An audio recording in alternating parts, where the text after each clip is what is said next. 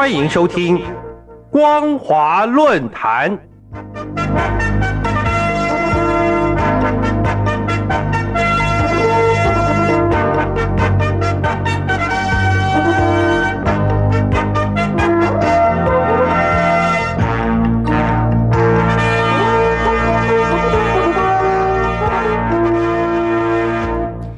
听众朋友您好，欢迎收听光华论坛，我是黄轩。今天的论坛主题是李希的报告纠治不了沉疴已久的中共官场。各位听众朋友，日前新华社刊登了中共纪委书记李希在中纪委会议上的报告。这份报告透露，在二零二三年中，纪委的头号任务是要强化对一把手和领导班子的政治监督。此外，不但强调要清除两面人、结党营私的小团伙、阳奉阴违的魏忠诚，还要纠治低级红、高级黑、空喊口号、只表态不落实行为，以及懒政怠政行为。任意用权、乱作为等问题。然而，民众在看到这种报告内容时，却无不感叹：中共官场风气之坏，真是到了无可救药的地步。新华社二月二十三号刊登的是李希在一月九号在中纪委二次会议上的报告，隔了那么久才刊登，表示。高层对这份报告所描述宣誓的内容是极其慎重的。之所以现在要刊出全文，也表示问题的严重，迫使中共当局必须将它正式的公开。首先，报告表示，纪委是党的忠诚卫士，把强化政治监督放在第一条，宣称要确保全党在政治立场、政治方向。政治原则、政治道路上同习核心保持高度一致，并要强化对一把手和领导班子的监督。这种工作方向的宣示，应该是习近平对纪委工作所提示的新要求，说明如今纪委的主要工作不再是反腐，而是要政治监督，是要维护习近平的核心地位。所以才会在纪委主要任务中增加推动完善监督体系的重要内容，赋予了纪委在管党治党方面更大的责任。接着，这份报告又说，在党内搞政治团伙、小圈子、利益集团的人绝不手软，要坚决清除两面人以及结党营私的小团伙、阳奉阴违的魏忠诚。务必消除政治隐患，维护政治安全。由于李希的报告是在中共两会前被党媒公开刊登，它的政治作用显然是在敲打警告新上任或即将上任的各级官员。这表示，虽然所有新任的中共中央委员都是习近平亲自选拔的，但是。习近平对这些将在两会上担任要职，甚至那些已经提前上任的官员，仍然没有足够的信心，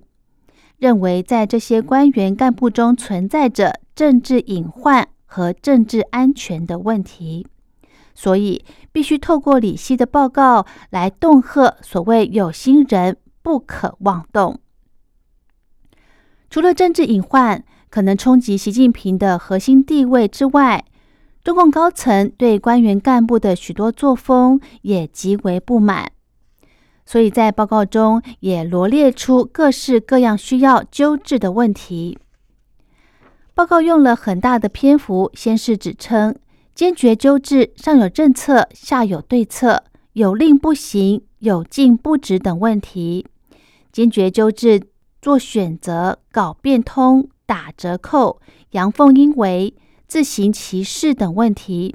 坚决纠治低级红、高级黑等问题，坚决纠治不顾大局、搞部门和地方保护主义等问题，坚决纠治不结合实际制定具体政策、照搬照抄、上下一般粗等问题。意思是说，唯有这样的坚决纠治，才能确保落实执行习核心的各项指示，才能不偏向、不变通、不走样。但这些话语在字里行间却显示出，中共当局对各级干部的执行力是完全没有信心的。因此，报告接下来更大声的强调，要紧盯贯彻党中央重大决策部署不担当、不用力的问题，纠治空喊口号、只表态不落实行为。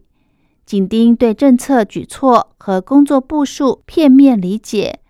机械执行、野蛮操作等问题，纠治简单化、一刀切、层层加码等行为；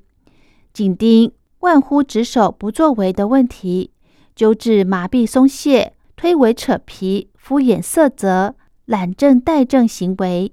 紧盯任性用权、乱作为问题，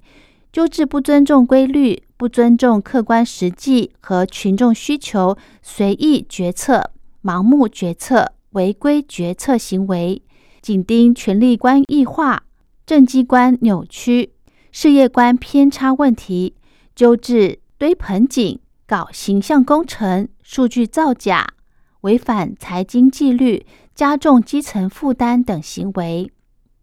各位听众朋友，李希的这份报告主要有两个特色。第一是纪委会已经成为现代东厂，它只有一个任务，那就是进行政治监督。所以，纪委会如今已从党的忠诚卫士变成了习近平的忠诚卫士。其次，李希的报告显示，要么干部存有二心，不愿听党话、跟党走；要么已经混成官游子，只会贪图一己私利。做起事来却推诿扯皮、敷衍塞责、懒政怠政。如果再加上那些结党营私的人，或靠表态上马、能力不足的官员，中共官场风气之坏，几乎只能以“无药可救”这四个字来形容。这应该是为何习近平要透过李希的报告来敲打干部的原因所在。但是。病既已入膏肓，即使纪委会愿意成为东厂，仍然是纠治不了中共官场的。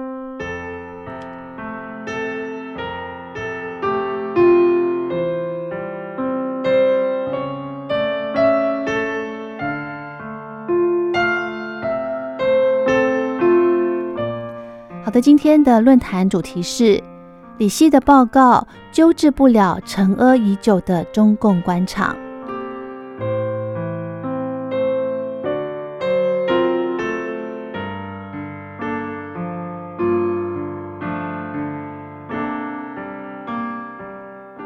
我是黄轩，感谢您的收听，我们下次再会。